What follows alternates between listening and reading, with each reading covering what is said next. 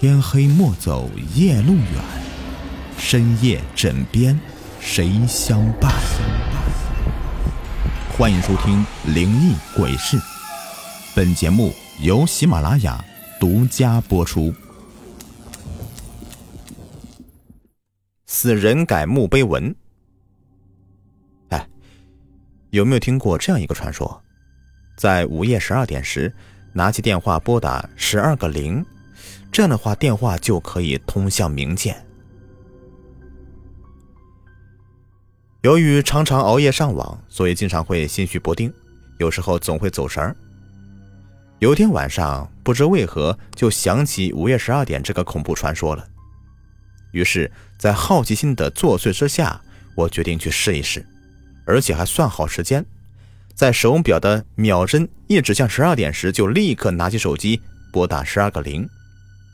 在一阵让人心惊肉跳的忙音之后，电话那头竟然真的传过来一个女孩子的声音，而且她还是用一种很冰冷的声音告诉我一个惊人的事实，让我的心情久久不能平息。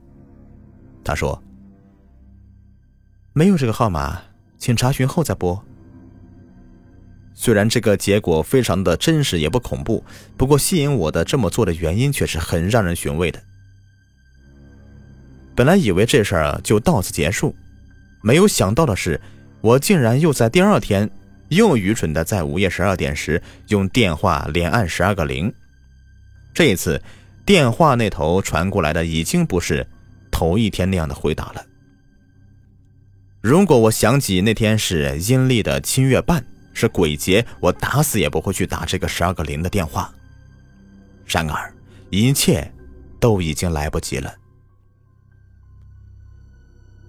两千年的阴历七月十五日，本来这一天呢很平常，我像平常一样在网上玩到很晚，看看电脑屏幕上的时间也是午夜的十一点五十九分，于是想起在前一天晚上那次好笑的经历，笑自己当时竟然紧张的手心出汗。笑自己听到电话那头传过来的女孩声音以后，心跳加速，最终只能够遇到空号后的自动盲音。我在心里痛骂几句那个编出这个古怪故事的人之后，鬼使神差的拨通了上网连接，拿起桌上的电话，在午夜十二点时连续拨通了十二个零。在一阵的忙音之后，我吹着口哨，等待着遇到的空号后的自动回音。脸上得意的散发着午夜的笑容。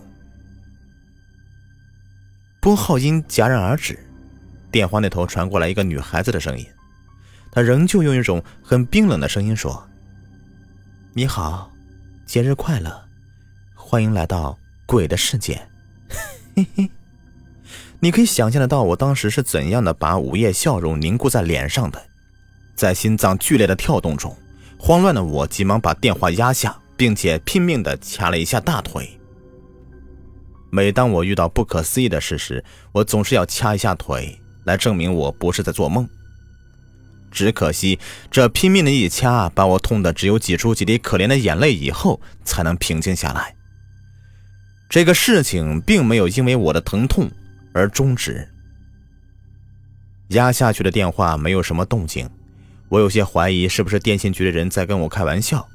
心有余悸的准备关电脑睡觉。当我把手放到鼠标上时，电脑屏幕突然跳出一个只有黑色的浏览窗口，一点白色从电脑屏幕中央慢慢扩散，然后一道很强的光使整个屏幕变成白色。我心里一惊，想起刚才拨通的号码，有些害怕起来，不过又马上否定这个想法，可能电脑被人下毒了吧。这几天上网速度比平时慢很多，总是感觉有黑客在我电脑里面活动，抓也抓不到。想到这里，心情平静很多。心里想，明天再说吧，重新的做一个硬盘。虽然麻烦一点，不过会很干净。看着白色的电脑屏幕，知道想正常关机是不可能的了，于是伸手就把插座的插头拔下来。然而，电脑屏幕还在亮着。再看主机，主机硬盘灯也在飞速的闪亮着。我瞪大眼睛看着被拔下电源插头的插座，午夜的风突然变得阴沉，空气好像在凝固。我冷的是紧了紧衣服。白色的电脑屏幕有黑色的旋转，越转越快，最后出现标准的 IE 浏览器界面，定制栏上赫然写着“冥界”两个血红的字。我当时被吓得瘫坐在座位上，已经失去了恐惧的感觉，大脑中一片空白，只是木木的盯着页面，就看到很多鲜红的东西从黑色页面顶端向下流，流到页面中央以后，慢慢的聚集。最后形成几个鲜红的大字：“冥界鬼世界。”鲜红的东西流过所有的字，然后继续往下流，一滴滴的往下流，像鲜血一样刺目。对，那些东西真的就像血一样。我当时只想立刻离开书房，于是把座位往后移动，准备起身逃脱。冥界页面就在此时突然改动了。冥界鬼世界的五个鲜红大字突然放大，占据了整个页面，而鬼字的一撇突然发出白色光芒，变成一个人头骷髅。鬼子的弯沟里突然钻出一个长发掩面的人头，人头往外钻，慢慢的带出身上白色的衣服的人身。我此时已经从麻木中惊醒过来，整个身躯里都是充满着恐惧，想逃跑的念头在我身上迅速的蔓延开来。我站起来，就在这时候，鬼子里钻出来的长发人突然抬起头来，我看到一张鲜血流动的脸，还有脸上冰冷的看着我的眼睛，以及露出邪恶笑容的嘴角。长发人突然从电脑里面伸出上半身和白森森的没有肉的空骨双手压住我的双肩，把我一点一点的压回到座位上。我恐惧的瞪着眼睛。